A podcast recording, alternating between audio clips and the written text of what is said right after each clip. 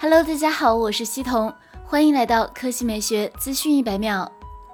据韩国媒体最新消息称。苹果将在下一代 iPhone 的屏幕上继续大做文章。简单来说，就是换上触控一体 OLED 屏幕，这样可以更轻薄。目前 iPhone 使用的 OLED 屏幕是这样的，屏幕都有对应单独的触敏层。如果再覆盖有相应的玻璃，不但增加屏幕的成本，还不能让整体做轻薄。而触控一体 OLED 屏幕就能克服这些缺点，同时还能降低苹果的成本。报道中提到，作为试验，苹果今年可能会在其中一款 iPhone 十二版本中使用上述屏幕。型号极有可能是六点一英寸的高端版本，而三星和 LG 都可能会参与到供货中来。其实早在二零一七年，三星就开始推广和生产触摸集成屏幕，不过当时成本太高，并没有受到其他厂商的追捧。而随后他们也只是在自家的 Note 七中使用。值得一提的是，除了三星和 LG 外，国产厂商京东方目前也有相应的计划。其也能生产触控集成屏幕，不过是不是达到了苹果的标准还不清楚。而且目前除了三星外，LG 在这种屏幕生产上量也不是很大。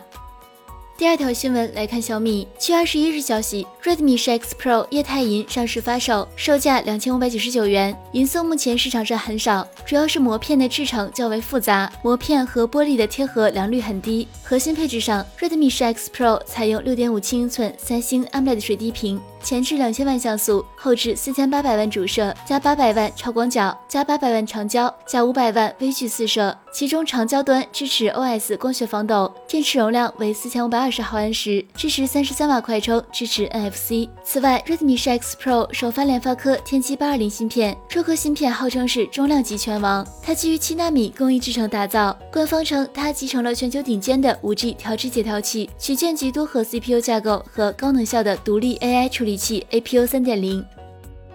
好了，以上就是本期科技美学资讯百秒的全部内容，我们明天再见。